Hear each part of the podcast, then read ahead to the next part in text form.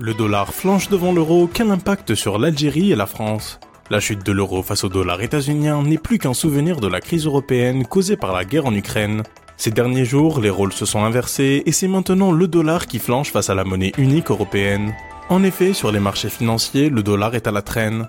Le mardi 18 juillet, le billet vert a continué de prendre du terrain, s'échangeant à 89 centimes d'euros. Ainsi, un euro vaut désormais 1 dollar et 13 centimes. Inversement, l'euro a atteint son plus haut niveau depuis 17 mois. Les investisseurs s'attendent à ce que la Banque Centrale Européenne et la Banque d'Angleterre aient encore du chemin à faire dans leur cycle de hausse des taux. Cependant, pour les producteurs européens, c'est une mauvaise nouvelle.